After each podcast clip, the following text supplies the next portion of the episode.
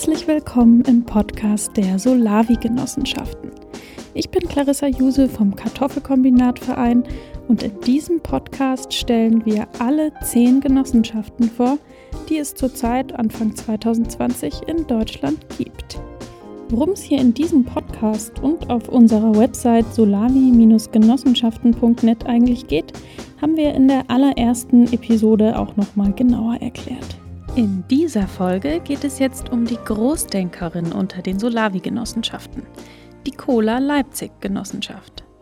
Cola steht übrigens für kooperative Landwirtschaft. Und wer jetzt denkt, es gibt doch schon eine Solavi-Genossenschaft in Leipzig, hat völlig recht. Die Gemüsekooperative Rote Beete. Wir nennen sie die Basisdemokratin, über die gibt es auch schon eine Podcast-Folge, die man sich anhören kann. Die versorgt schon seit 2012 Leipziger Haushalte mit Gemüse. Aber genau hier, bei der Roten Beete, liegen auch die Wurzeln von Cola Leipzig. Denn ein Teil der Menschen, die 2019 die Cola-Genossenschaft gegründet haben, hat vorher auch schon bei der Roten Beete mitgearbeitet. Und durch ein wahnsinniges Angebot hat sich die Gründung einer neuen Genossenschaft mit viel größeren Zielen angeboten. Wie das alles kam, werden Sie uns im Interview gleich noch ausführlich erzählen. Cola, die Großdenkerin, ist die jüngste von allen Solavi-Genossenschaften. Sie hat aber jetzt schon im März 2020 400 Mitglieder und das bevor überhaupt der eigene Gemüseanbau angefangen hat. Allein das dürfte schon ein neuer Rekord sein. Und das zieht sich durch. Generell denkt und plant und träumt Cola Leipzig in vielerlei Hinsicht sehr groß. In ein paar Jahren wollen sie mindestens 2000 Haushalte in Leipzig versorgen und sie haben viele Ideen, wie Solavi raus aus der Nische in die breite Masse kommen könnte. Die Flächen hat die Genossenschaft jedenfalls schon dazu. 35 Hektar, auch das ist ein Größenrekord. Also ihr merkt schon, da stecken viele Superlative drin, aber gleichzeitig hat das Gründungsteam ja schon einige Expertise, um ihr Vorhaben auch realistisch genug einzuschätzen denn sie sind sowohl Landwirtschafts- und Gartenbauprofis und zusätzlich haben sie durch die Rote Beete ja auch schon Solavi-Genossenschaftserfahrung.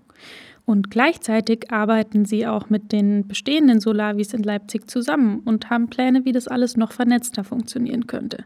Es geht hier also nicht um einen Verdrängungswettkampf oder sowas. In dieser Hinsicht könnte Leipzig auch ein interessantes Vorbild werden, denn hoffentlich wird es auch in anderen Städten irgendwann mehrere Solavi-Genossenschaften geben.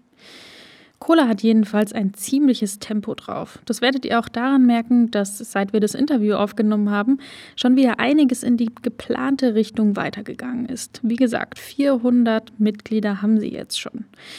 Simon Scholl, der Mitgründer vom Kartoffelkombinat und Mona Knorr, Vorständin vom Wirgartenverein, waren in Leipzig zu Besuch bei den Großdenkerinnen und Großdenkern von Cola Leipzig. Viel Spaß beim Zuhören. So, fangen wir gleich äh, mit der ersten Frage an. Wer seid ihr und wo sind wir hier überhaupt? Zu Anfang? Ja, Jan Felix, Gemüsegärtnermeister seit 14 Jahren ähm, von dem Biolandbetrieb, Direktvermarktung, Ausbildung am Kaiserstuhl, dann hier vor sieben Jahren die Rote Beete in Seelis gegründet, mitgegründet und ja, jetzt hier im Social Impact Lab in Leipzig ähm, seit April bzw. Mai letzten Jahres an der Gründung der Cola Kooperativen Landwirtschaft Leipzig. Äh, ja, ich bin Hanno. Äh, ich bin seit Ende letzten Jahres äh, bei Cola mit dabei. Ähm, ich habe sowas ähnliches wie Geografie studiert und habe mich da mit, angefangen mit Genossenschaften zu beschäftigen und habe dann die Cola-Leute kennengelernt und bin so in das Projekt reingekommen. Also ich bin nicht aus der landwirtschaftlichen Richtung, genau. Mhm. Ja, und ich bin Eva. Ich habe ökologische Landwirtschaft studiert und habe 2008 oder 2009 das erste Mal auf einem Biobetrieb ein Praktikum gemacht und da hat mich das Thema seitdem nicht mehr losgelassen und ich hatte damals von der Roten Beete gehört, als sie sich gegründet haben und ähm, habe dann dort auch noch gearbeitet und fand immer so, die Rote Beete ist irgendwie eins der, der Vorzeigeprojekte und auch wie das Kartoffelkombinat auch. Also ich finde, ähm, das, das, hat mich immer beeindruckt und ja, und als dann ja, wir, Jan Felix und ich hatten dann gerade dort zusammen gearbeitet, als dann eben dieses Angebot kam, ähm, diese 35 Hektar Land zu pachten. Und dann haben wir erst gedacht, okay, das ist viel. Ist dann aber doch gedacht, machen wir jetzt. Ja, da kommen wir ja auch gleich genau. nochmal drauf zu. Ähm, es gibt ja noch mehr Leute bei euch äh, im Team. Vielleicht könnt ihr ein bisschen erzählen, wer da noch sonst so zukommt und auch welche Erfahrungen noch so mit in das Team gekommen sind. Äh, wir sind jetzt gerade zu sechs. Ne? Manchmal ist so ein bisschen fließend, manchmal der Übergang, ne? weil ähm, wir werden ja noch mehr Leute und dann manchmal kommen ein paar Leute dazu oder unterstützen halt nur. Genau, aber jetzt gerade sind wir zu sechs. Äh, da sind dann noch äh, Agrarwissenschaften dabei, ein gelernter Koch mit äh, Weiterbildung in so Konservierung. Ähm, Nils als äh, Sohn von einem Biolandbetrieb, elterlich, auch vom Kaiserstuhl. Und Johanna gibt es noch, genau. Genau, Johanna, die Agrarwissenschaftlerin, die viel so in äh, Forschung äh, Niedrigenergie, Gewächshäuser und zuletzt auch beim Regierungspräsidium Pflanzenschutzbeauftragte Referat tätig war. Und es gibt halt drumherum viele Leute, die dann unterstützen, wenn man mal, ne, man kann halt selber nicht alles wissen, das ist so ein mhm. super riesiges Projekt, was zu gründen, genau. Und dann gibt es Leute, die halt Bock haben, uns das zu unterstützen. Genau. Okay, du hast ja vorhin schon gesagt, als das Angebot kam, also mit den 35 Hektar, wie seid ihr eigentlich auf die Idee gekommen, Cola Leipzig zu gründen?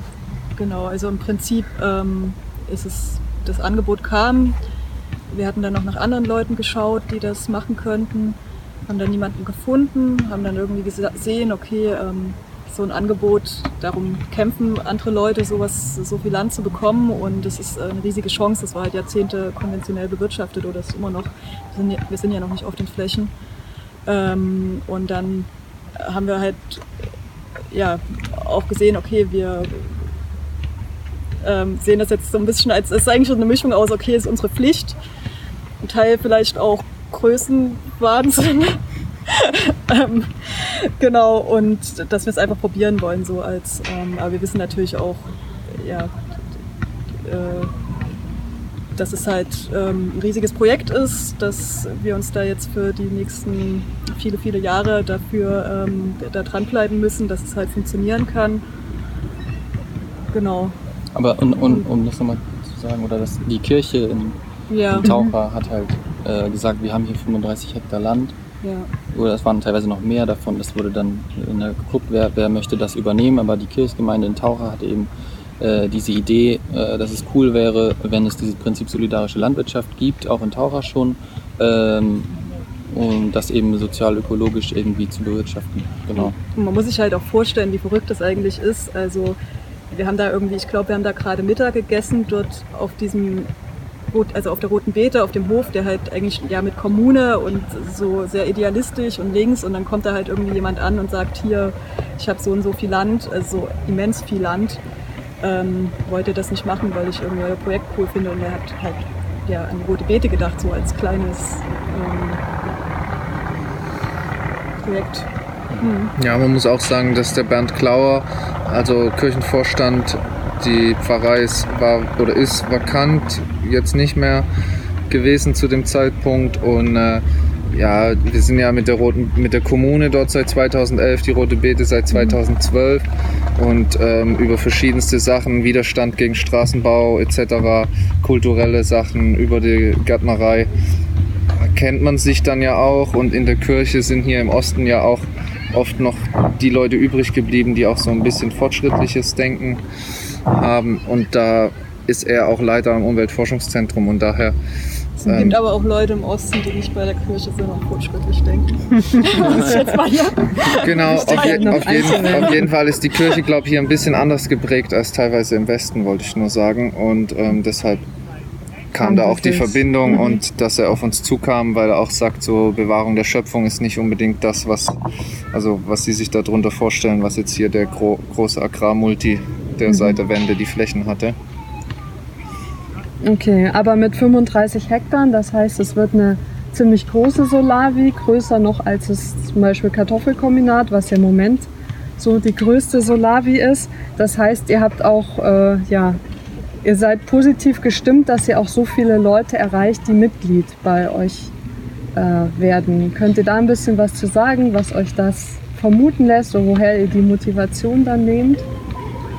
Also es gibt einmal in Leipzig gibt es schon viele solidarische Landwirtschaften. Äh, ich glaube im Moment vier. Äh, neben uns gibt es noch die Akerias, die auch gerade gründen. Ähm, und viele solidarische Landwirtschaften in Leipzig haben eben eine Warteliste. Mhm. Einmal so, dass Leute da Bock drauf haben, äh, aber im Moment gerade keine Ernteanteile verfügbar sind. Mhm. Ähm, und ich glaube, sonst ist es auch einfach der gesellschaftliche Kontext, dass ich ähm, auch in meinem Nebenjob bei der Bauvermessung äh, reden wir dann äh, drüber, ne, wo bekommt man eigentlich Gemüse her, was nicht verpackt ist äh, und Mhm.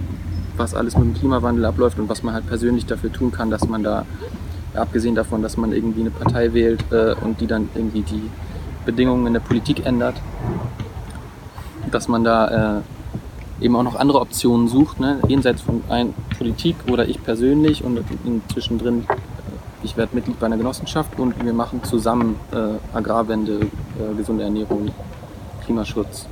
Genau. Und ich glaube, also das sind diese zwei Dinge. Einmal, es wird viel nachgefragt und, und gesamtgesellschaftlich Mhm. ist die Stimmung gerade, glaube ich, so aufbruchsmäßig. Okay. Und ähm, ihr habt euch ja entschieden, eine Genossenschaft zu gründen. Also im Moment gibt es ja in Deutschland ungefähr 300 Solavi-Initiativen und nur 10 davon äh, sind genossenschaftlich. Also ist so ein bisschen Nische in der Nische. Warum Genossenschaft? Warum war euch das wichtig? Äh, soll ich Ja, mach du mal. Ähm, also einmal, dass man eben sagt, wir wollen einen Betrieb, der äh, gemeinsames Eigentum von vielen verschiedenen Menschen ist. Ähm, weil ich meine, wenn man, wenn man äh, zum Beispiel 35 Hektar Land übernimmt, dann übernimmt man damit auch Verantwortung für Umwelt, Natur, ähm, für all die Dinge, die man eben mit, mit einem Unternehmen, mit einem Wirtschaftsunternehmen ähm, beeinflusst. Und ich glaube, das entspricht einfach dem, wenn man sagt, okay, Wirtschaft ist eine gesellschaftliche Angelegenheit. Insofern ist auch ein Unternehmen eine Angelegenheit, bei der viele Menschen ähm, mit Verantwortung übernehmen und gleichzeitig mit davon profitieren. Genau. Insofern halt dieses Prinzip von äh, gemeinschaftliches Eigentum am Betrieb und auch, dass es eben demokratische Grundstrukturen gibt. Man wählt den Vorstand, man wählt den Aufsichtsrat. Bei uns gibt es auch noch einen äh, Mitarbeitendenbeirat. Ähm, Mhm. Genau. Also das, ja, das sind so Punkte. Okay, und äh, als ihr euch entschieden habt, eine Genossenschaft zu gründen, seid ihr da auch in Kontakt zu den anderen genossenschaftlich äh, organisierten Solavis äh, getreten? Also hat es euch geholfen, dass es schon Leute gibt, die sowas machen? Also ich habe tatsächlich ähm, da reingeschaut in das vom Biergarten. Die hatten da ja schon angefangen, was zusammenzustellen. Und der Prüfverband, den wir jetzt haben, das ist eigentlich darüber gekommen, weil es Mhm. dort drin stand. Die haben gesagt, hier, wir haben den, ich glaube, PDK. Genau. Es gibt, äh, ja. Genau. Z, es gibt ZDK, das ist ein Zentralverband der Konsumgenossenschaften, Mhm. äh, ist eben so ein Verein und die ähm, bieten kostenlos Beratung für, wie mache ich meine Satzung, was muss ich alles möglich beachten. Mhm. Äh, und dann bekommt man eine kostenlose Gründungsprüfung, weil Genossenschaften müssen ja diese eine Pflichtprüfung machen. Ähm, genau, und ich glaube, das ist äh, auf jeden Fall ein super wertvolles, cooles Angebot, äh, dass es das gibt und das erleichtert äh, auf jeden Fall die Entscheidung dafür, so eine Betriebsstruktur zu übernehmen, wenn, wenn ansonsten eigentlich Genossenschaften sowas Unbekanntes sind und ne, in Mhm. vielen, wenn du irgendwie BWL-Sachbücher Bücher liest, dann werden da alle Rechtsformen aufgezählt und die Genossenschaft kommt irgendwie nicht vor. Mhm. Ähm, genau, und das ist auf jeden Fall cool. Okay, das heißt, das Handbuch, was der Biergarten gerade schreibt, hat euch auf jeden Fall weitergeholfen. Wahrscheinlich seid ihr auch mal persönlich in Kontakt mit denen getreten, oder? Tatsächlich, ich weiß gar Ja, nicht, Ja. du hast mit ihm telefoniert. Ja. Mhm. Und auch mit äh, hier Frankfurt und mit Simon vom Kartoffelkombinat. Genau, Okay. ja. Ähm, wir haben gesehen, ähm, ihr habt äh, neun Aufsichtsräte. Das ist relativ ungewöhnlich, ähm, also ungewöhnlich viel. Steckt da ein Plan dahinter oder ist das ein Versuch oder wolltet ihr viele Leute irgendwie mit einbinden in das Projekt? Also es gibt, äh, glaube ich, verschiedene Gründe. Ich glaube, also ein paar äh, Leute haben auch gesagt, ähm, macht's lieber kleiner, weil natürlich ist das organisatorische Aufwand, sich zu, äh, äh, zu treffen, zu abzusprechen und so weiter. Ähm, auf der anderen Seite haben wir halt gedacht, wir machen ein großes Projekt, wo auch viel ähm, Kapital involviert ist und wir sind ja jetzt nicht die äh, arrivierten äh, Gründer. So, es gibt Gründungserfahrung im Team, aber ähm, ist schon auch noch eine Herausforderung. Insofern sehen wir den Aufsichtsrat auch als Unterstützung. Mhm. Und ähm, wir hoffen, dass wir das so organisiert bekommen, dass sich der Aufsichtsrat ergänzt und gegenseitig auch sozusagen, wenn die eine Person eine fachliche Expertise zu einer Frage hat, dann können die anderen auch sozusagen, also Mhm. genau, sich besprechen und sich ergänzen und so. Das ist der Plan. Mhm. So hoffen wir, dass es so läuft, genau. Ah, ja. Und dementsprechend, wir haben beim Aufsichtsrat halt darauf geachtet, a, dass, ähm, dass da nicht nur Männer drin sitzen, das ist Mhm. ja oft so in der Wirtschaft, ne? Ähm, und eben auch, dass die fachliche Expertise ähm, breit gefächert ist. So. Mhm. Also wir haben da, äh, genau, da ist eine Person, die macht Wirtschaftsprüfungen, Leute, die Rechtsanwälte sind und so, Leute, die aber auch in der, sag ich mal, Szene, Mhm. äh, so soziale, ökologische Szene in Leipzig so eine Verbindung haben. Genau. Mhm. Ja. Ja. Ist für uns aber auch, ne, wir, ist für uns auch, glaube ich, ähm, was Neues, glaube ich, weil es ist schon ein Unterschied, ob man in linken Projekten sozusagen so Szene intern das macht Mhm. ähm, oder ob man eben so nach außen geht und erstmal so ganz offen schaut, so ey, wer hat Bock, das Projekt an sich zu unterstützen, ähm, egal ob er einen roten Stern auf dem T-Shirt hat oder nicht. So. ähm, und wer, wer kann helfen, wer hat Bock zu unterstützen und wie können wir zusammenarbeiten. Und so sind wir da eher Mhm. rangegangen. So. Okay, ja. Na, dann äh, fragen wir euch in einem Jahr nochmal, Ja, ob ihr genau. weiterhin bei neuen Aufsichtsräten bleibt. Ähm, in eurer Präambel von eurer Genossenschaft habt ihr auch nochmal oder ja, äh, von der Satzung festgelegt, was sozusagen die Werte sind, die euch ähm, ausmachen. Das heißt, das habt ihr sozusagen im Team festgelegt. Ähm, könnt ihr dazu was sagen, was es für Werte sind, warum euch das wichtig war, das gleich mit aufzunehmen? Also, ich habe das Gefühl, ich sag zu viel. Ähm, ja, ich glaube, du musst noch mal Das ist ja auch, ich Okay, meine, würde das ist ja auch Ja, dein, das- das äh, ist dein Ding. Ja. ja, die, Genau, das habe ich vielleicht anfangs gar nicht gesagt. Ich habe ne, viel an der Satzung gearbeitet, dementsprechend auch an der Präambel so. Mhm. Ähm, die Orientierung war da tatsächlich auch ähm, bei Biergarten, glaube ich. Äh, die, haben, die haben auch so eine Präambel mit so äh, mehreren Punkten, dafür stehen wir so. Da haben wir tatsächlich so ein bisschen abgeschrieben und ähm, so ein paar Punkte übernommen, leicht abgewandelt, ähm, wo es darum geht, ne, wir wollen ähm, uns von unserem eigenen Gemüse versorgen, wir wollen mit auf den Acker kommen, wir wollen schauen, dass äh, durch unsere Arbeit äh, Wasser und Artenvielfalt und so weiter verbessert wird. So.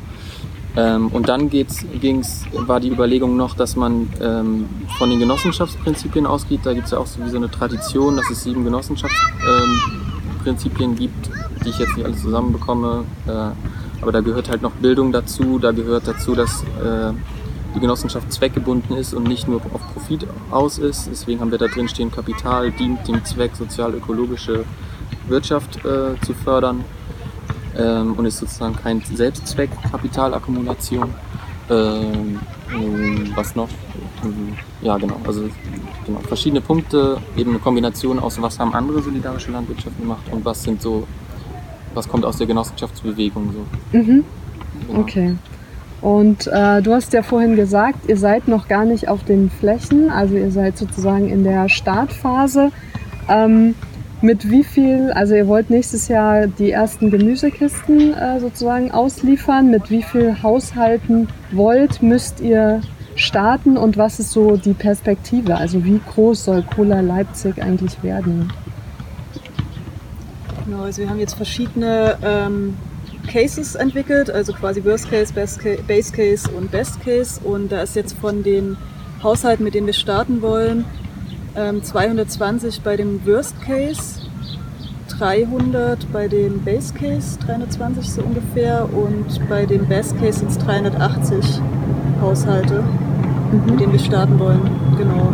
Und dann ähm, die Perspektive ist halt, es kommt so ein bisschen drauf an, wie, also wir gucken halt, wie es so läuft mit dem Wachstum, ob das ähm, praktikabel ist, das alle, wenn man es halt alles selbst bewirtschaftet. Ich meine, wir haben ja auch einen großen Anteil an Gründüngung auf den Flächen und dann auch einen Teil noch Hecken und Blühstreifen und so. Das ist ja, genau, da fällt ja auch nochmal ein bisschen was weg.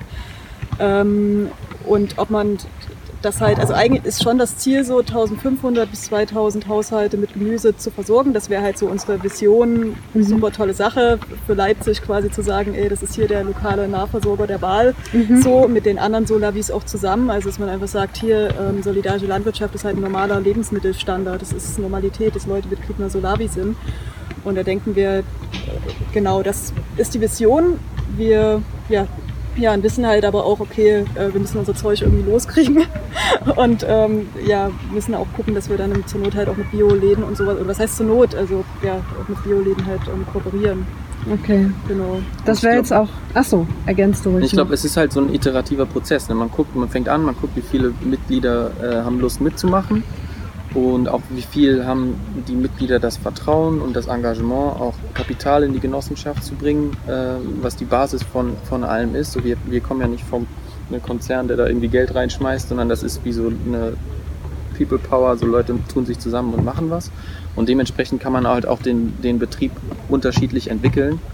Ähm, genau, und da ist eben die Vision, dass wir auch ein neues Gewächshaus ähm, bauen, wenn möglich äh, mit Solarthermie, äh, dass man äh, fast CO2-neutral äh, ein Treibhaus haben kann. So, kannst du vielleicht dann nochmal was Mhm, zu sagen, genau. Aber das ist eben so, ne, man, man hat auf jeden Fall so eine Vision, da Mhm. will man hin und wenn Leute Bock haben, da mitzumachen und wenn es klappt, ist es richtig cool und ähm, genau kann man ökologische Landwirtschaft halt richtig äh, effizient gestalten und neue Ideen einbringen und auch zeigen, dass Dinge funktionieren.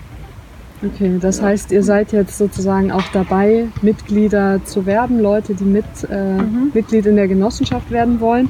Könnt ihr da ein bisschen was äh, erzählen, wie ihr das so äh, anstellt? Wie erfahren die Leute von euch? Wie überzeugt er sie? Vielleicht auch, was ist sozusagen eure Geschichte, Mhm. die ihr erzählt? Genau, also wir sind ja letztendlich, also ich meine, wir wissen ja seit Mai 2018, dass wir äh, das machen wollen. Dann haben wir halt so nach und nach angefangen, erstmal mit so Homepage, haben halt irgendwie festgestellt, ja, was, also auch gelernt, okay, du, man muss halt ähm, sich quasi schon von Anfang an, auch wenn man noch nicht irgendwie liefern kann, halt eine Crowd aufbauen, also Leute ähm, mit Inter äh, Interessierte werben und haben das am Ende, an, im Endeffekt halt als, ähm, äh, als Start so ähm, erstmal Leute auf den Newsletter gebracht, zu sagen, hier, wir wollen das und das machen. Und dann wissen wir ja jetzt erst seit vier Wochen, dass wir schon im Mai 2020 Gemüse anbauen können Mhm. und anbieten können. Also es ist für uns, wir haben jetzt die Genossenschaft ähm, vor 23.09. gegründet. Also wir wissen, äh, genau, also so, dass Leute direkt Genossenschaftsmitglied werden können, das läuft noch nicht so lange. Ähm, und da, ja, und auch, dass wir, also eigentlich dachten wir ursprünglich, okay, wir arbeiten jetzt noch ein Jahr lang wie so eine klassische NGO, ein Umweltverein, der irgendwie sagt, hier irgendwann kriegt ihr mal Gemüse, aber jetzt äh, ist letztendlich, ja, äh, könnt halt Mitglied Mhm. werden und wir, wir halt beim, hier, ja, bei Greenpeace oder so Mitglied werdet. Genau, und das ist jetzt erstmal anders. Also es ist natürlich für uns super, dass wir jetzt dann schon was anbieten können. Ich glaube, das ist so eine Mischung aus. Ähm, wir, wir brauchen halt, also wir machen viel mit Infoständen, weil halt das einfach ein gesprächsintensives Ding ist, dass man Leuten viel darüber erzählen muss. Und ähm, da, da denkt man sich auch immer, oh, man kann noch mehr und mehr und mehr machen und kommt nicht hinterher. Das ist halt so dieses Ding, irgendwie bodenlose Loch, die Öffentlichkeitsarbeit, wo man immer wieder ähm, ja, noch mehr tun könnte. Genau, und ähm, was wollte ich noch sagen? Jetzt habe ich den Faden verloren. Die, ähm, genau, ich denke auch eine ganz wichtige Sache ist äh, die einfache Erreichbarkeit der Leute für die, also wir müssen überall Verteilstationen halt haben, dass die Leute halt sehen hier, also weil das ist immer das Erste, was Leute halt fragen, wie komme ich an mein Gemüse ran? Mhm. Und ähm, also ich weiß nicht, im klassischen Marketing oder so sagen die dann immer so, ja, das Produkt muss halt stimmen. Ich finde das Wort Produkt immer so, so abstoßend irgendwie, aber genau, das, äh, weil ich habe irgendwie nicht so viel Lust halt jetzt irgendwie auf aggressives Marketing oder so. Also es ist, ja, ist einfach nicht mein Ding, sondern dass wir es einfach gut, äh, also dass wir halt gutes Gemüse liefern können und dass Leute sich dann davon weitererzählen. Und das, also ich denke, der, der größte Schlag der Menschen wird dann halt kommen, wenn es mal läuft und Leute Mhm. erzählen, dass es Und sich gut das ist. sozusagen weiter Genau. trägt. Ja. genau. Ich fand es aber auch ein interessanter Lernprozess, dass man halt äh, am Anfang so ein bisschen zurückhaltend ist vielleicht und dann habe ich zumindest für mich geler- gemerkt, so nee, man muss schon Mhm. selbstbewusst auf die Leute zugehen und das Ja. fällt mir im Moment auch äh, nicht schwer, weil wenn man so überzeugt davon ist, dass es eine gute Sache ist, kann man das auch machen. Ich habe auch schon so Promotion-Jobs irgendwann mal machen müssen, wo, wo man dann halt so denkt, so, oh, ich weiß eigentlich gar nicht genug darüber, was weiß ich. Mhm. Genau, also deswegen, aber ich finde, es funktioniert im Moment ganz gut so. Man muss halt penetrant irgendwie dranbleiben. So, also ich, uns Ja. kennen jetzt schon richtig viele Leute in Leipzig, aber dieses halt immer wieder sagen, hier, ihr könnt jetzt Mitglied Mhm. werden, ihr, ihr Genau. seht uns auch immer wieder auf Infoständen, irgendwo Okay, tauchen wir halt auf. So. Passiert auch viel quasi offline, gar nicht unbedingt viel mit äh, Social Media und solchen Geschichten, sondern so persönliches Gespräch, Also Leute ich habe kennenlernen. ich hab mir jetzt mal so gesetzt, dass ich es gern schaffen würde, ähm, so ähm, zwei Posts pro Woche für Instagram und, und ähm, Facebook zu machen, also was jetzt auch eigentlich hinhaut, so, aber dass man das nicht, äh, also ich denke, äh, unsere Linie ist nicht da so viel ähm, Zeit rein zu stecken, aber irgendwann gibt es dann auch mal vielleicht Leute, die was, die, ja, die, dann halt irgendwie als Unterstützer auftreten, die dann sagen, hier, ich Mhm. nehme mich dem an und äh, macht es dann halt mehr so. Also, Mhm. Okay, also dass die Mitglieder vielleicht auch mal einen Infostand betreuen. Genau, oder auch Mhm. dieses Social Media Ding, dass man da vielleicht Mhm. nochmal schaut, was man da abgeben kann, dass man dann mehr Mhm. macht und so. Genau.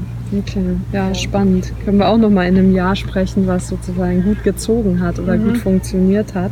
Ja. Ähm, weil das ja eine Herausforderung, die alle Solavis haben. Wie Ja. finden sie ihre Mitglieder?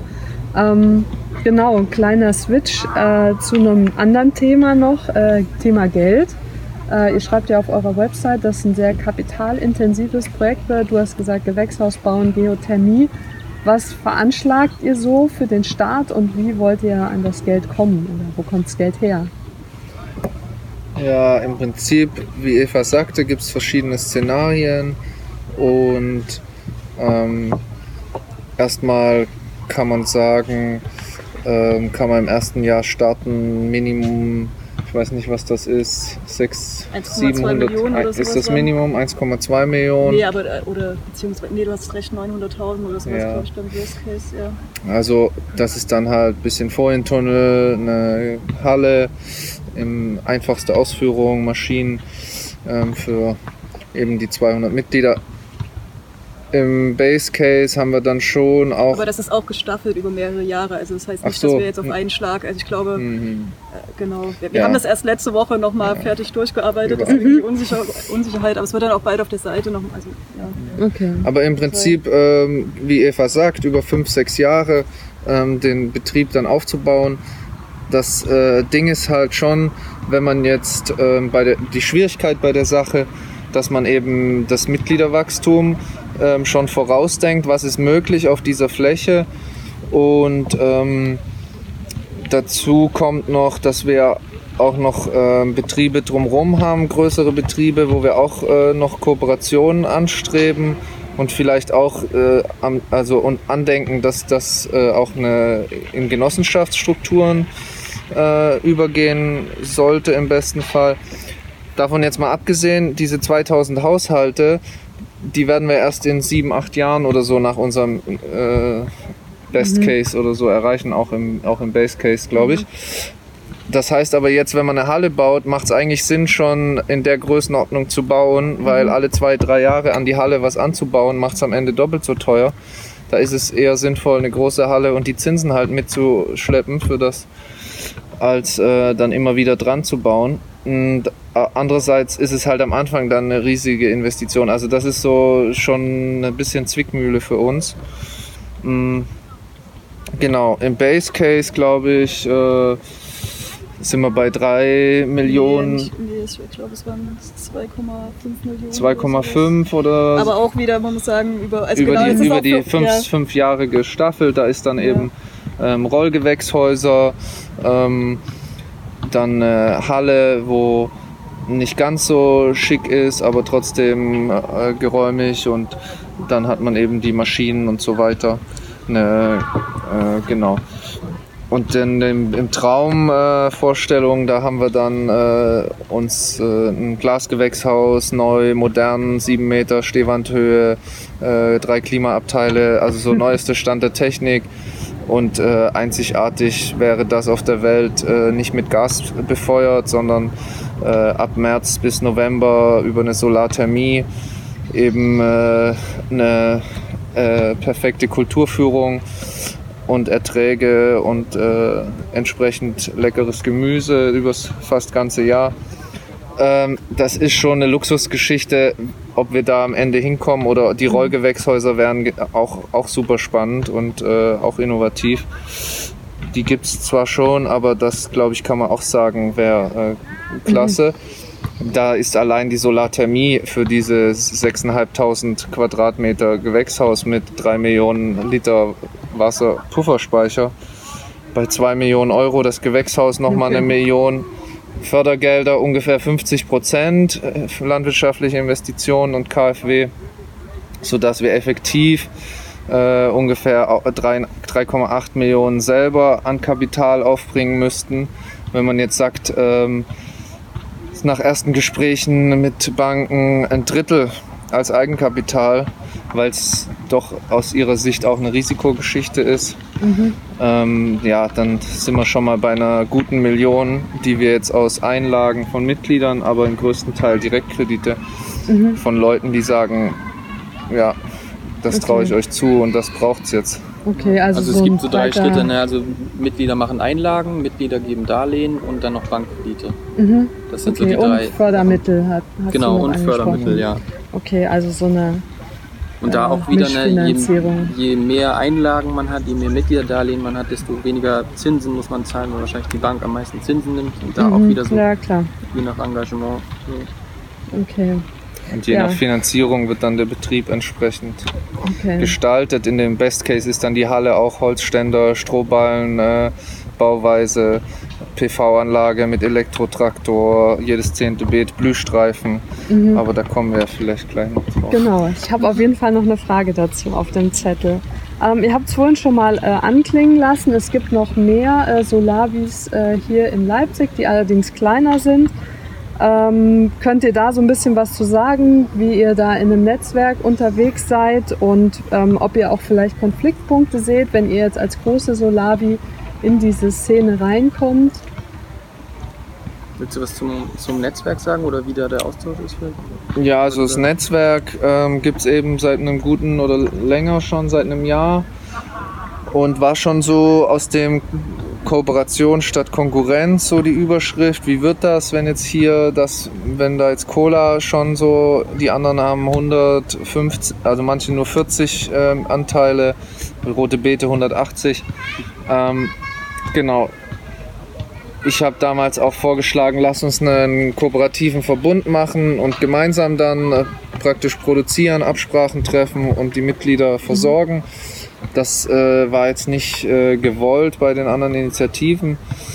Mm, und ich bin aber mittlerweile, sage ich auch, das ist äh, das Potenzial ist da für alle Initiativen. Mhm. Ähm, die Frage ist nur, ähm, schaffen wir es, die Handarbeit äh, bei der Mitgliederakquirierung, die Leute hinterm Ofen vorzulocken? Das ist, glaube ich, das Thema. Und die rote Beete und äh, was es jetzt gibt, kleine Beete, Feldwirtschaft. Die haben ja alle ihre Feldwirtschaft macht komplett ohne Erdöl. Ne? Da ist keine Plastikgießkanne, nix. Da ist keine Maschine auf dem Feld. Mhm. Die rote Beete hat ihren Roots-Style als äh, Pionier und ähm, mhm. radikales Selbstverwaltungsprojekt. Das ist ein ganz anderer Style, als wir ähm, haben werden mit niedrigschwellig, massenkompatibel und mhm, smart okay. mit App und so. Ne? Das für uns halt genau. Also das Deshalb denke ich, hat jeder seine Nische und sein, seine, seine Aber Fans. Ja, wir haben da schon auf jeden Fall, also denke ich mir, am Anfang hat man schon ähm, mit sich gehadert oder sowas. Also gerade in Bezug auf die mit den Aquarias, die sich auch gründen und so, und schon auch gedacht, okay, ähm, geht das überhaupt? Und dann haben wir auch irgendwie geschaut mit den ähm, Zielgruppen, dass man da halt ähm, sich nicht gegenseitig die Mitglieder wegschnappt, indem man halt irgendwie dafür sorgt, okay, also deswegen, wir, wir kommen ja eigentlich auch so aus dem äh, ja, selbstverwalteten Milieu, wie jetzt die Rote Beete ist. Und, ähm, dass man dann halt, ja, dass wir dann aber gesagt haben, okay, wir bewegen uns da jetzt raus aus der Blase und versuchen auch Leute anzusprechen, wie jetzt, was weiß ich, ich habe immer als Standardbeispiel so die unpolitische Zahnarzthelferin genannt, die halt 40 Stunden die Woche arbeitet und die halt dann auch mal keine Zeit hat, raus auf den Acker zu kommen, dass man eben dann auch sagt, ja, ähm, die, die Leute können halt freiwillig mitarbeiten, um eben auch solche Menschen zu erreichen und das ähm, ich denke aber auch, dass Leute, die jetzt ähm, ja auch Mitglieder von der Roten Beete oder so, dass die vielleicht auch in einigen Punkten denken werden, okay, das ist, äh, finden sie eigentlich gar nicht so cool mit Cola und auch äh, Mitglieder, die dann potenziell bei den Acarias ähm, Mitglied werden, dass die dann auch, dass das dann halt eher dieses, ähm, die, ähm, dieses Ding mit wenig Input und ähm, ähm, ja noch radikaler letztendlich mehr den ihr Ding ist. Mhm. Genau.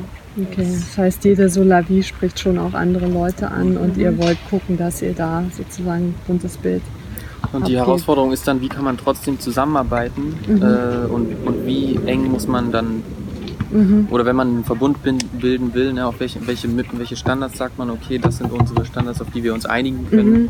Ähm, genau, und dann kann, muss man halt verhandeln, wie, wie tief diese Kooperation sein kann. So. Okay, ja, auf Kooperationen kommen wir ja gleich nochmal äh, zurück.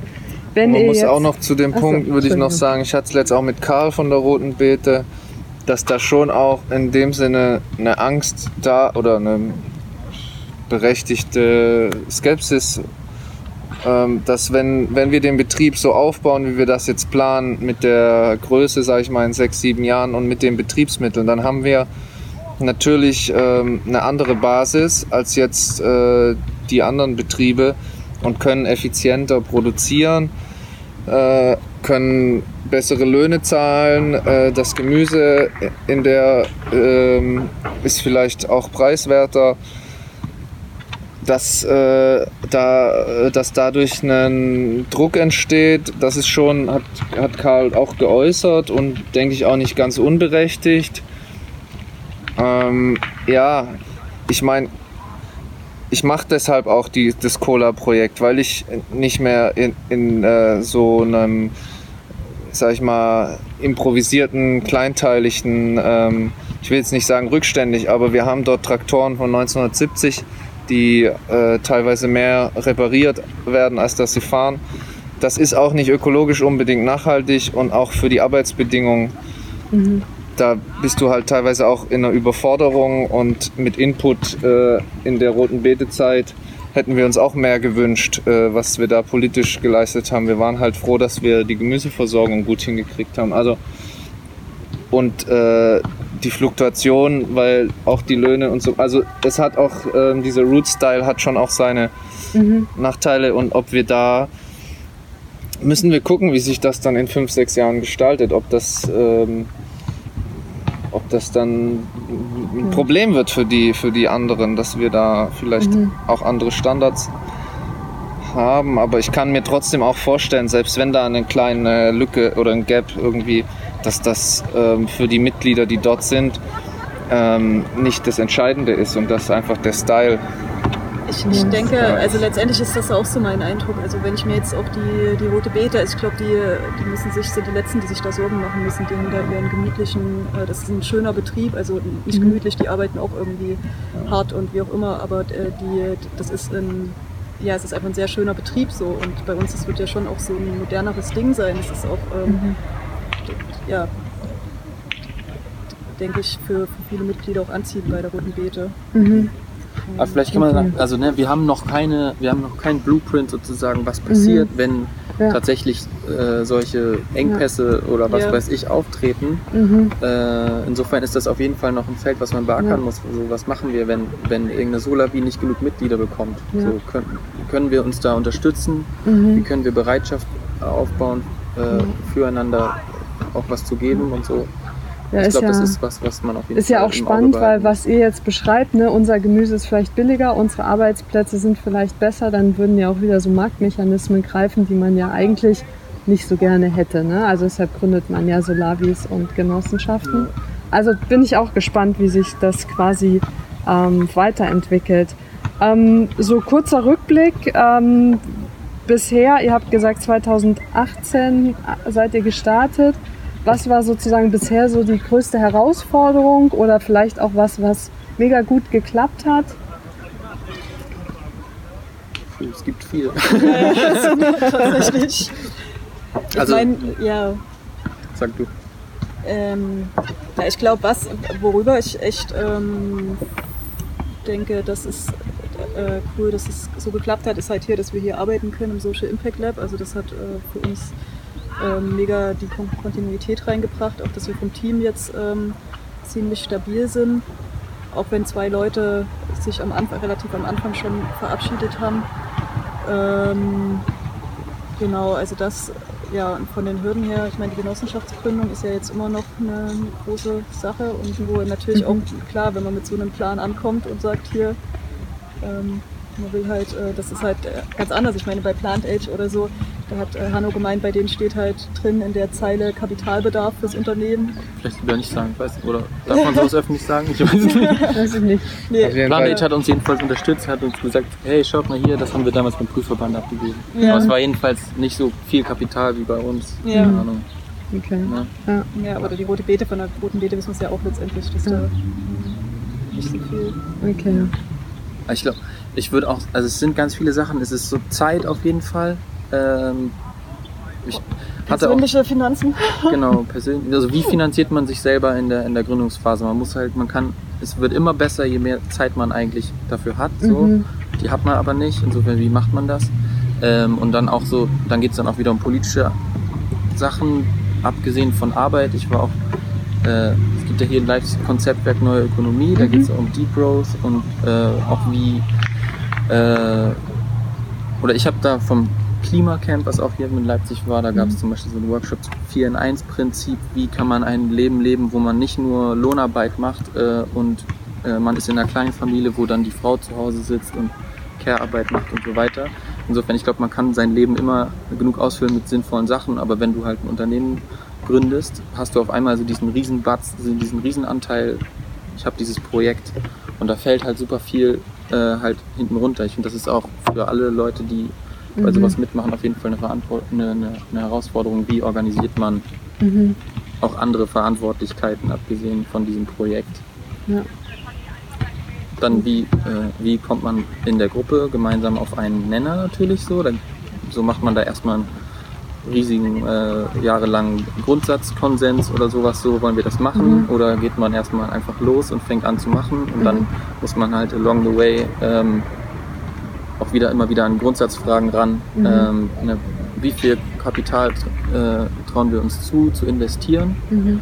Das ist ja auch noch ein Problem, ne? wenn du in der Genossenschaft halt Vorstand bist und auch im Aufsichtsrat bist, dann haftest du ähm, potenziell, wenn du was, wenn du Fehler machst, äh, wenn du aus Versehen gegen die Satzung verstößt, weil du irgendwas vergessen hast, was, was auch immer. Mhm. Je mehr Kapital du da in, äh, äh, investierst, desto mehr Risiko hast du auch persönlich. Egal, ob du Mhm. sagst, wir machen das als Kollektiv, wir entscheiden gemeinsam, weil rechtlich haftet eine Mhm. bestimmte Anzahl von Personen. Ja. Das ist auch dann vielleicht so eine, eine psychische Sache von, komme ich mit der Verantwortung klar? Mhm. Wir nehmen ja auch, ne, wir, wir tragen Geld für eine Genossenschaft zusammen Mhm. und übernehmen damit auch Verantwortung für das Geld von vielen Leuten. Das ist, Mhm. will man natürlich auch nicht äh, in den Sand setzen. So, das ist mega Mhm. wichtig. Mhm. Ähm, Ja, genau, das, ja, Wahnsinn. Auch Ja. nochmal so eine persönliche Dimension. Genau. Was noch? Genau. Die Expertise. Es ist wichtig, dass man sich immer Leute, dass man immer offen ist, auch Leute zu fragen. Wenn Mhm. man, ich habe noch so, ich habe noch nie einen Businessplan gemacht, kenne ich Leute, die mir Mhm. einfach mal sagen können, wie sowas aussieht. Okay. Äh, genau, kenne ich irgendwelche Leute, die juristische Expertise haben, weil du kannst nicht selber alles wissen. Ja, also sich nicht scheuen zu fragen auch. voraussetzungsvoll. Cool. Ich glaube, für mich ist so ein großer Punkt diese äh, Arbeitsstruktur. Ich äh, gucke, was ist für wichtig und mein Fokus und dann mache ich drauf los und Dokumentation etc. Äh, ja, und das dann im Team, dass man gut alle mitnimmt und nicht immer überfährt oder so. Das ist, glaube ich, so ein Punkt. Aber insgesamt würde ich sagen, die Überforderung mit den ganzen To-Dos und ähm, ich glaube, die Mitglieder zu gewinnen ist der ganz große Batzen, das Kapital zu kriegen ähm, und dann die ganzen Planungen. Ne? Das ist für uns ja alles Neuland, diese Dimension von Betrieb, äh, allein vom äh, Baurecht, ähm, Förderanträge, äh, die ganze Finanzierungsgeschichte. Also das sind äh, die ganze rechtliche Sache von der Verwaltung, Genossenschaft etc. Äh, Das Marketing, das ist ja alles, äh, jedes für sich, was ich jetzt genannt habe, sind so große Baustellen, ähm, wo wir wahrscheinlich immer zwei Leute für beschäftigen könnten. Mhm. Wo man dann wieder zurück zum Aufsichtsrat kommt, ne? ist halt cool, dass da Leute sitzen. Die euch helfen. Ja. Ja, das Genau. Problem ist halt auch, wie koordiniere ich dann die Leute, die sagen, ich würde ja was machen und Mhm. so. Und dann rennst du auch immer wieder, wenn Leuten was umsonst machen, naja, dann kannst du auch nicht sagen, hier Deadline, zack, zack, zack und so. Mhm. Also es ist schon dieses Dilemma, das halt, äh, ja, im Ministerium sitzen so viele Leute bezahlt rum und man denkt, die machen eh nichts. Ja. Okay. Aber wenigstens Ja. kriegen wir Hartz IV, also ich will jetzt nicht meckern. Danke, Gottvater Staat. Ähm, genau, wenden wir den Blick mal sozusagen wieder auf äh, nächstes Jahr und sprechen über Gemüse. Ähm, was sind denn eure Pläne? Du hast ja vorhin schon ein bisschen erzählt zu den Anbaumethoden, aber was wollt ihr anbauen? Wie wollt ihr es anbauen? Was äh, tut ihr vielleicht auch anderes als andere Solavis? Also genau, das äh, einmal der geschützte Anbau, äh, super spannend mit den Rolltunnelgewächshäusern, wo man einfach die Fruchtfolge sehr weit gestalten kann und äh, zum Beispiel ähm, äh, die Tomaten. Ähm, äh, genau, wir haben Salate im Tunnel im Februar. Ähm, die sind im April schon so gut wie die noch äh, zwei, drei Wochen bis zur Ernte. Da schiebt man den Tunnel schon weiter. Da brauchen die Salate zum Fertigwerden keinen mehr und hat schon im April dann die Tomaten und dann äh, im Oktober, im September äh, machen die Tomaten noch so ihren letzten äh, Hauch von Leben, tun sie da noch ausatmen schiebt man auch schon weiter auf den Feldsalatspinat. Also das gibt so insgesamt äh, auch gute Ausnutzung des Tunnels. Die andere Sache ist das moderne Glashaus, wenn es dazu reicht oder in einer Kombination vielleicht auch. Ähm, äh, natürlich nochmal eine andere Nummer, wenn man es schafft, die Kulturzeit einfach zu verlängern, ähm, um fast das Doppelte auch den Ertrag. Ich meine, ich kaufe mir auch im Mai Tomaten oder jetzt äh, im Oktober noch und da ist im Tunnel einfach nichts mehr drin, weil die Nächte ab äh, August, September kalt und Pilzkrankheiten. Ne? Und wenn man da einen Ticken heizt, auch im Sommer um die Pilzkrankheiten und im Frühjahr eben Kulturzeitverlängerung, das ist schon auch äh, spannend, auch wenn man Soziale sieht, wo wie in Almeria, was äh, ist da unter den Folienteppichen, da schlafen die illegalen Einwanderer zwischen den Tomatenreihen. Ähm, das ist ja nicht nur Klima, ähm, Fußabdruck etc.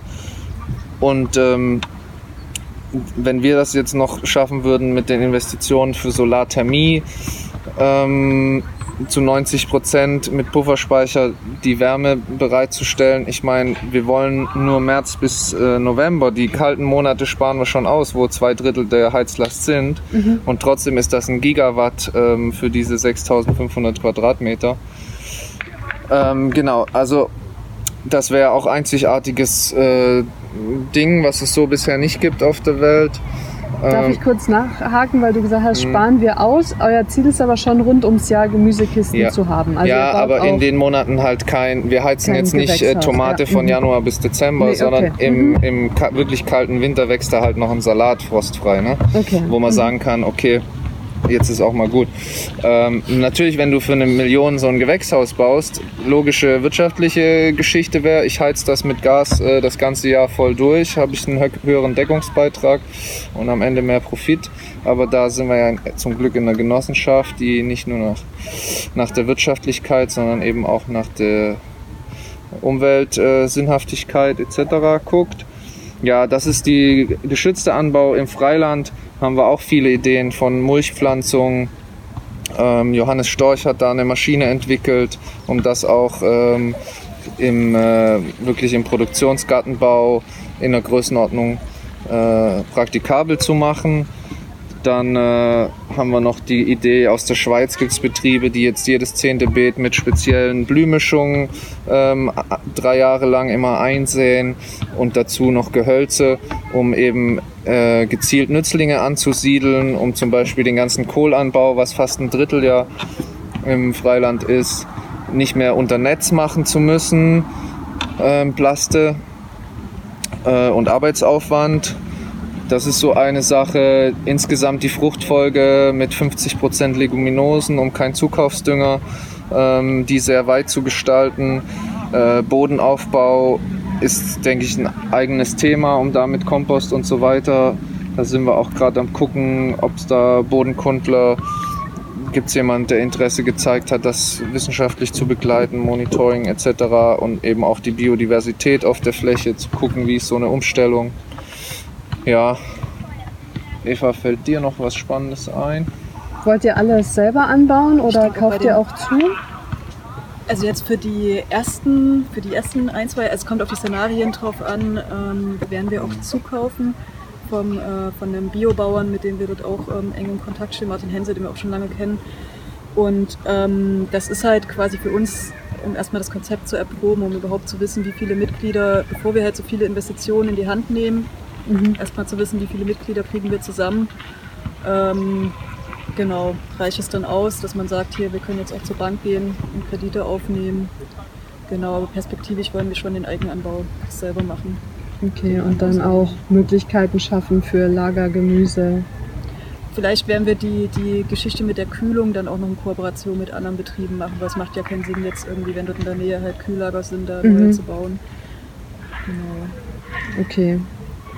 Und eventuell muss man es gucken, ob es Sinn macht oder wenn es auch, wie es Entwicklung von, von Cola ist, mhm. ob es zulässt, dass man mit äh, anderen Betrieben äh, in, die in die Genossenschaft integriert. Mhm. Dann ist es vielleicht auch, dass man sagen kann, wir haben verschiedene Betriebsstandorte mit spezialisiert auf mhm. Feingemüse, Feldgemüse, Obst. Wir haben jetzt eine Biobäckerei, die auch sagt, und ein Wanderimker noch ihre Produkte auch mhm. in Cola. Also da muss man mal sehen, was sich entwickelt. Okay. Da haben wir auch natürlich mitdenken, dass man dieses Prinzip von Mitglieder können mit auf den Betrieb kommen. Ne? Je, je, weiter man das sozusagen aufspreizt auf verschiedene Standorte und so weiter, muss man das immer mitdenken. Mhm. Äh, genau, nicht nur macht das Sinn, ist das attraktiv, sondern mhm. wie könnte man das dann auch machen, dass die Leute verstehen, immer noch, ja. wo kommt das her, äh, mhm. ist es immer noch lokal. Okay, ja. Wie sind wir denn eigentlich mit der Zeit oder so als ja, es sind nur noch drei Fragen, glaube ich. Ach so. genau. Weil wir doch hier recht ausführlich. Aber es ist ja auch äh, spannend. Aber ne? ich wollte nur ähm, sagen, perspektivisch ist es wirtschaftlich nicht reizvoll und auch ideell nicht äh, irgendwie Zukaufsgemüse äh, von Betrieben, die dann äh, die ukrainische Erntebrigade da übers Feld hetzen, sondern wenn, dass man dann das perspektivisch denkt, dass das auch in eine äh, genossenschaftlich solidarische Struktur mhm. Okay. Das wollte ich nochmal betonen, weil das auch ein Diskussionspunkt hier mit den anderen Solavis war. Ihr seid ja so äh, Handelsding. Mhm. Okay, also das ist auf jeden Fall schon wichtig.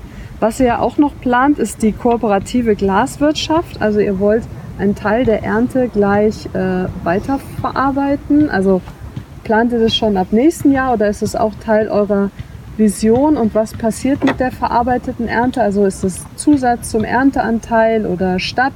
Ernteanteil oder wie, was sind da so die Pläne? Also es ist noch in Entwicklung. Wir haben wie gesagt äh, einen Koch im Team, der da äh, sozusagen die fachliche Expertise vom, vom, von der Verarbeitung her hat. Im Moment suchen wir noch nach äh, oder haben gerade Gespräche geführt mit einer Person, die dann vielleicht auch ein bisschen mehr äh, wirtschaftlich noch mitrechnen kann. Äh, Im Moment ist es so geplant, dass das ein Zusatz, äh, ein Zusatzabo sein soll mit äh, fertigen Gerichten äh, und ein anderes Zusatzabo mit eingemachtem. Und das, also das Prinzip ist einmal, dass man eben ähm, Gemüse ähm, für Leute direkt verarbeitet, die halt oft nicht äh, die Zeit haben, um das äh, selber zu kochen. Ähm, ich glaube, das ist auch einfach sozusagen eine Tatsache, die man nicht wegreden mhm. kann, so, äh, zumindest in den aktuellen Zuständen. Oder kein Bock, so wie ich. Ja, oder kein Bock, genau. Ja. So können nicht alle so äh, mhm. das alles selber verarbeiten. Insofern glaube ich, ähm, wäre das cool, wenn man mhm. äh, fertiges Essen von einer Genossenschaft bekommen kann, die mhm. äh, das auch lokal anbaut und man weiß, wo es herkommt und so weiter. Genau. Das andere ist halt, dass man sagt, saisonale Ernährung ist, äh, ähm, ist für, für manche Leute halt auch schwierig. Das kennt man ja auch mhm. von Gemüsekisten, dass Leute manchmal sagen so, boah, dann hatte ich keine Lust mehr auf den Kohl. Ähm, mhm. Genau, und da ist der Gedanke, wenn man das halt die Weiterverarbeitung so integriert, dass man sagt, es gibt auch Eingemachtes, dass du halt im, im Februar die Tomatenpassata von deiner Genossenschaft, mhm. äh, die noch kochen kannst. So. Also das ist der Gedanke dahinter, mhm. dass einfach dieses Prinzip so ein bisschen ja, attraktiver zu machen, bequemer zu machen. Ja. Oder genau.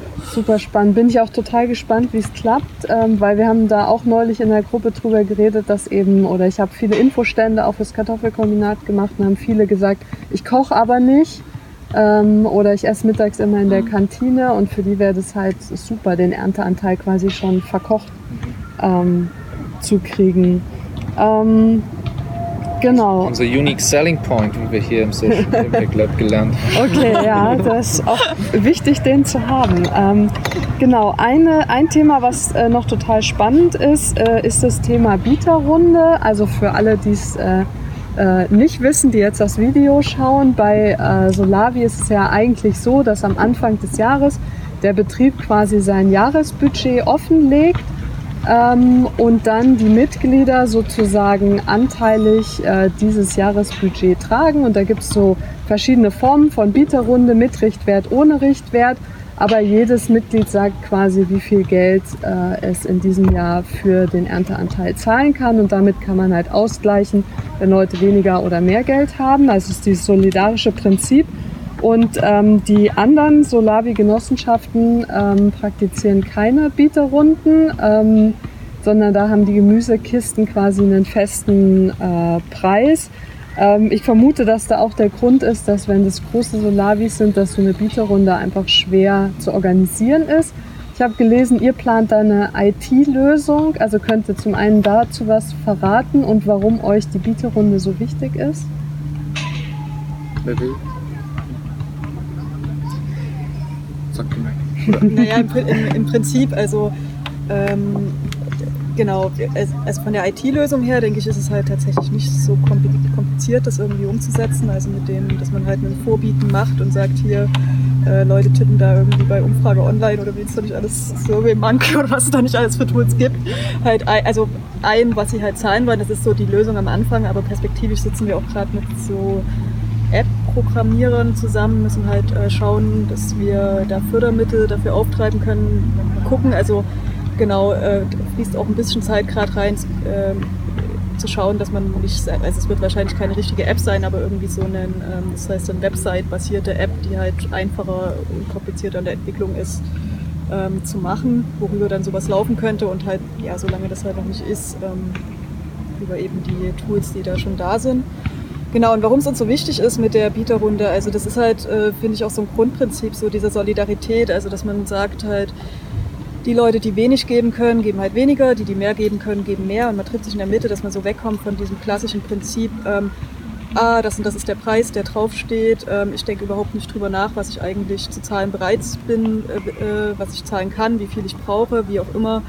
Ähm, was natürlich da einen, was mich da immer beschäftigt hat bei der Beatrunde ist, ähm, dass ich manchmal den Eindruck hatte, so Leute, die vielleicht nicht so selbstbewusst sind oder unsicher sind und nicht so gut sind, irgendwie ihre Bedürfnisse zu äußern oder so, dass die dann halt irgendwie immer mehr Geld geben und so, weiß nicht, so vielleicht Leute, die selbstbewusster sind und sagen, hier, ich ähm, nehme mir einfach, was ich brauche, die geben dann halt weniger. So, das finde ich noch so ein bisschen ein Dilemma bei der Beatrunde, wo ich hoffe, dass wir das dann ähm, auch schaffen, so zu, zu behandeln. Das ist da auch eine, das ist, ja auch ein Projekt, wo es um Emanzipation geht und ja.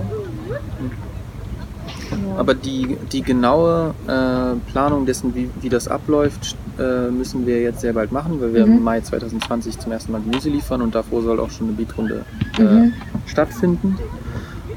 Genau, die Frage ist halt so ein bisschen, ne, das läuft ja auch oft tatsächlich als Ver Veranstaltung Mhm. ab. Ne? Äh, da ist erstmal die Frage, will man das tatsächlich als Veranstaltung machen oder sagt man, das läuft eben dezentral, jeder kann da, da wird dann irgendwie die, die, das Voting freigeschaltet und dann Mhm.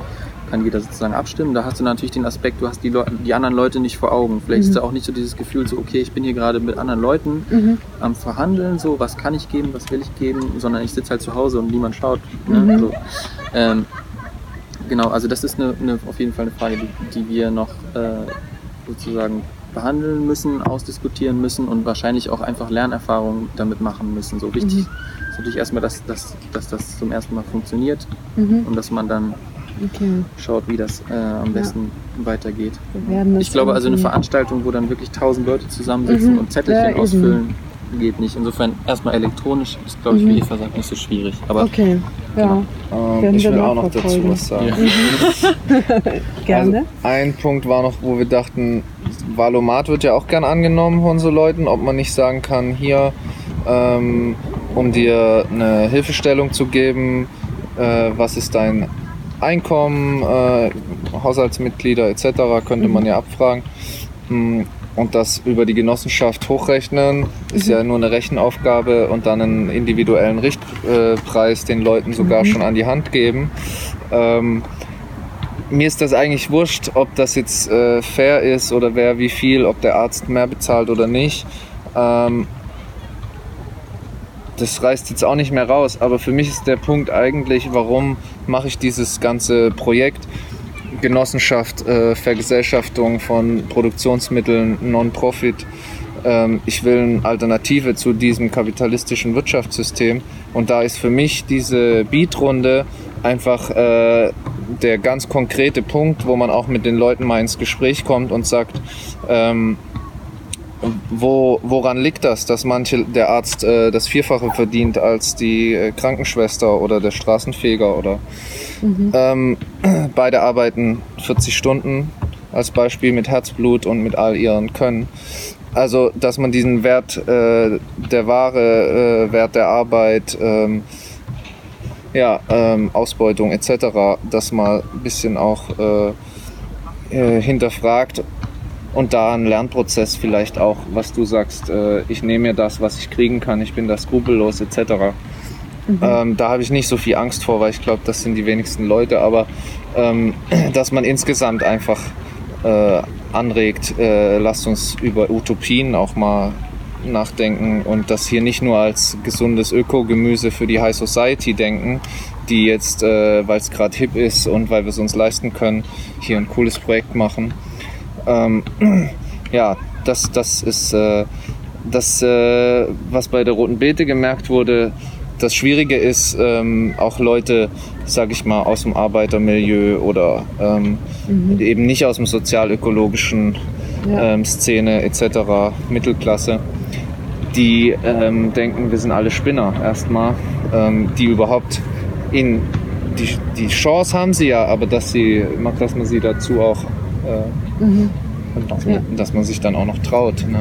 Ja. Also man muss es ja nur anonym auf den Zettel schreiben, aber trotzdem. Mhm. Ja, ich glaube, das ist eine Herausforderung, die viele Solavis haben.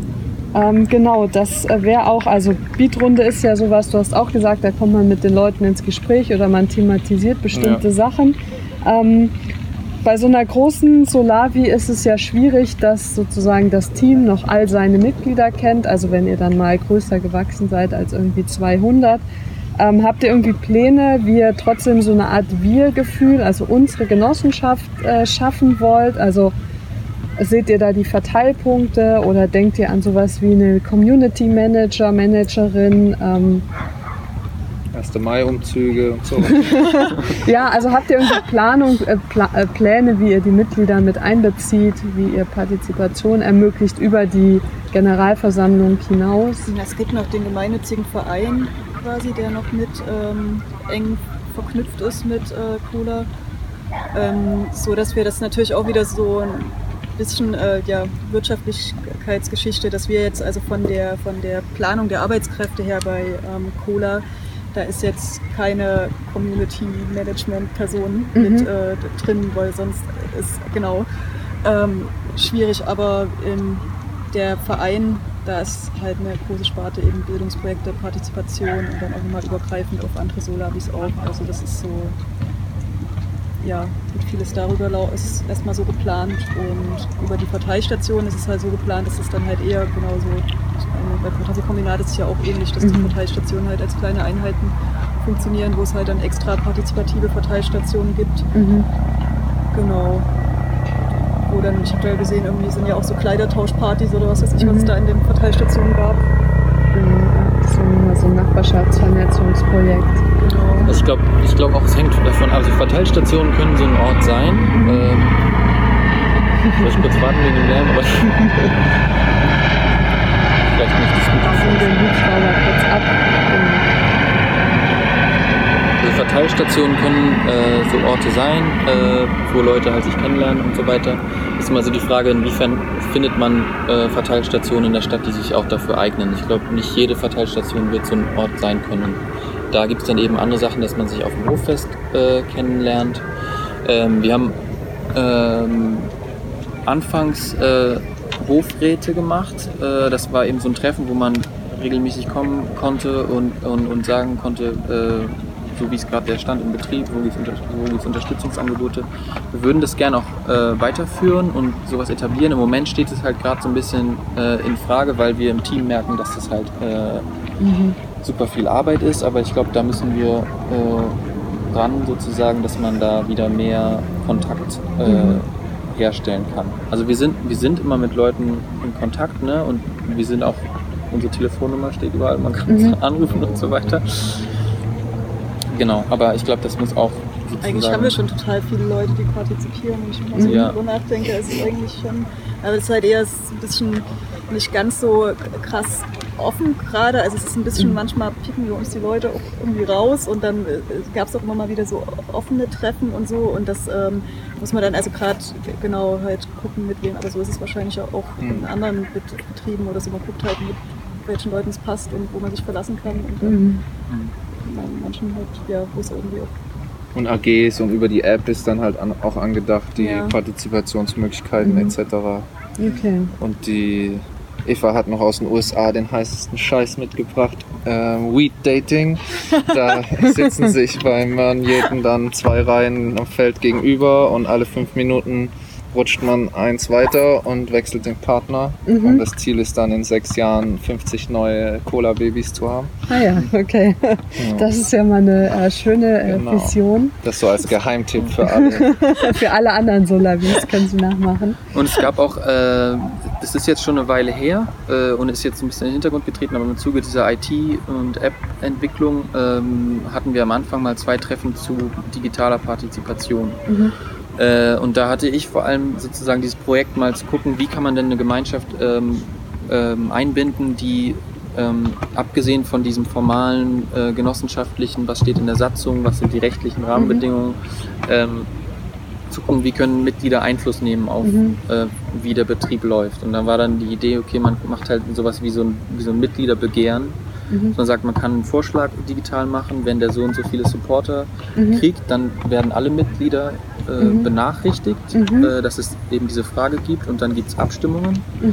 Ähm, genau, und das ist halt jetzt gerade so ein bisschen hängen geblieben, weil es bei der IT-App ja auch erstmal sozusagen darum geht, wir brauchen erstmal Informationen, was ist in der Kiste und so, so Basics. Ne? Ähm, Ja. Genau, ich glaube trotzdem, dass das schön wäre, solche Sachen ähm, weiterzuentwickeln und da weiter mitzudenken. Genau, ich glaube, also man dann, das ist dann wieder auch immer komplizierter, als man denkt, ne? wenn man selber wiederum als äh, Team sozusagen in der Verantwortung ist, da man arbeitet da jeden Tag. Kennt man es ja auch manchmal so bei Volksbegehren irgendwie äh, die UK-Bevölkerung stimmt ab, wir wollen jetzt aus der EU weit austreten und dann steht die Entscheidung und dann merken alle, äh, war doch nicht so cool, aber die Entscheidung steht. Also das muss man halt dann gucken, wie macht man solche Einbindungen. Also ich glaube nicht, dass man sowas total bindend abstimmen kann, äh, sondern es muss immer so ein bisschen offen bleiben. Okay, es gibt jetzt die Entscheidung, das ist eine, eine Richtlinie vielleicht, Ja. genau. Okay. Ja, alles super spannend. Ich glaube, wir müssen uns äh, vornehmen, dass wir in einem Jahr äh, wiederkommen und nochmal so ein Interview äh, drehen, wenn ihr sozusagen ähm, ein halbes Jahr auch sozusagen im Gärtnern drin seid oder ein knappes halbes Jahr. Ähm, vielen, vielen Dank für all diese äh, Einblicke. Äh, die letzte Frage ist, habt ihr noch einen ultimativen Tipp für alle, die jetzt das Video schauen, sagen, äh, ich will unbedingt eine genossenschaftlich organisierte Solavi starten? Sucht euch ein gutes Team. Team, okay. Du nickst auch. Ja. Team ist wichtig. Genau, Team ist wichtig, äh, ehrlich miteinander sein, äh, wenn es genau, wenn's, äh, Streitigkeiten über irgendwas gibt, sich auch da Hilfe holen, Supervision von irgendjemandem. Man kann nicht immer alles selber klären. Ähm, ich glaube, das ist schon wichtig. Mhm. Ja, ich glaube, also man macht es dann halt nicht alleine, man macht es in der Gruppe Mhm. und man ordnet sich manchmal der Gruppe unter, manchmal kann man Ideen reinwerfen und die pushen. Mhm. Äh, So Vereine wie ein ZDK zur Genossenschaftsgründung Mhm. ist immer cool. Ich bin immer für Großdenken. Ja, ich, ich, ich wollte es sagen. Groß denken, dass du das sagst. Denken und einfach machen. Ja, super. Dann äh, vielen Dank. Danke dir, danke euch. So, das war jetzt eine von den zehn Genossenschaften, die wir porträtiert haben. Auf unserer Website solavi-genossenschaften.net findet ihr zu jeder Genossenschaft auch nochmal Steckbriefe mit den genauen Zahlen und viele weitere Infos. Bei den Podcast-Folgen gibt es übrigens keine wirkliche Reihenfolge. Hört euch einfach das an, was euch anspricht. Wir haben deswegen auch allen Genossenschaften einen möglichst charakteristischen Spitznamen gegeben. Daran kann man sich schon mal ganz gut orientieren. Wenn ihr noch mehr über das Thema solidarische Landwirtschaft erfahren wollt, könnt ihr, abgesehen von unserer Website solavi-genossenschaften.net, übrigens auch mal auf der Seite solidarische-landwirtschaft.org vorbeischauen. Das ist das große Netzwerk aller Solavis, unabhängig davon, ob sie als Genossenschaft organisiert sind oder nicht. Wir verlinken natürlich auch alles nochmal in den Show Notes. Dann fehlt nur noch der Abspann. Die Musik hat Moritz Frisch für uns komponiert. Umgesetzt wird das Projekt vom Kartoffelkombinat Der Verein e.V., gefördert von der Landwirtschaftlichen Rentenbank. Die Solavi-Genossenschaften sind eine Abteilung des Netzwerks Solidarische Landwirtschaft. Vielen Dank an alle Beteiligten und euch fürs Zuhören.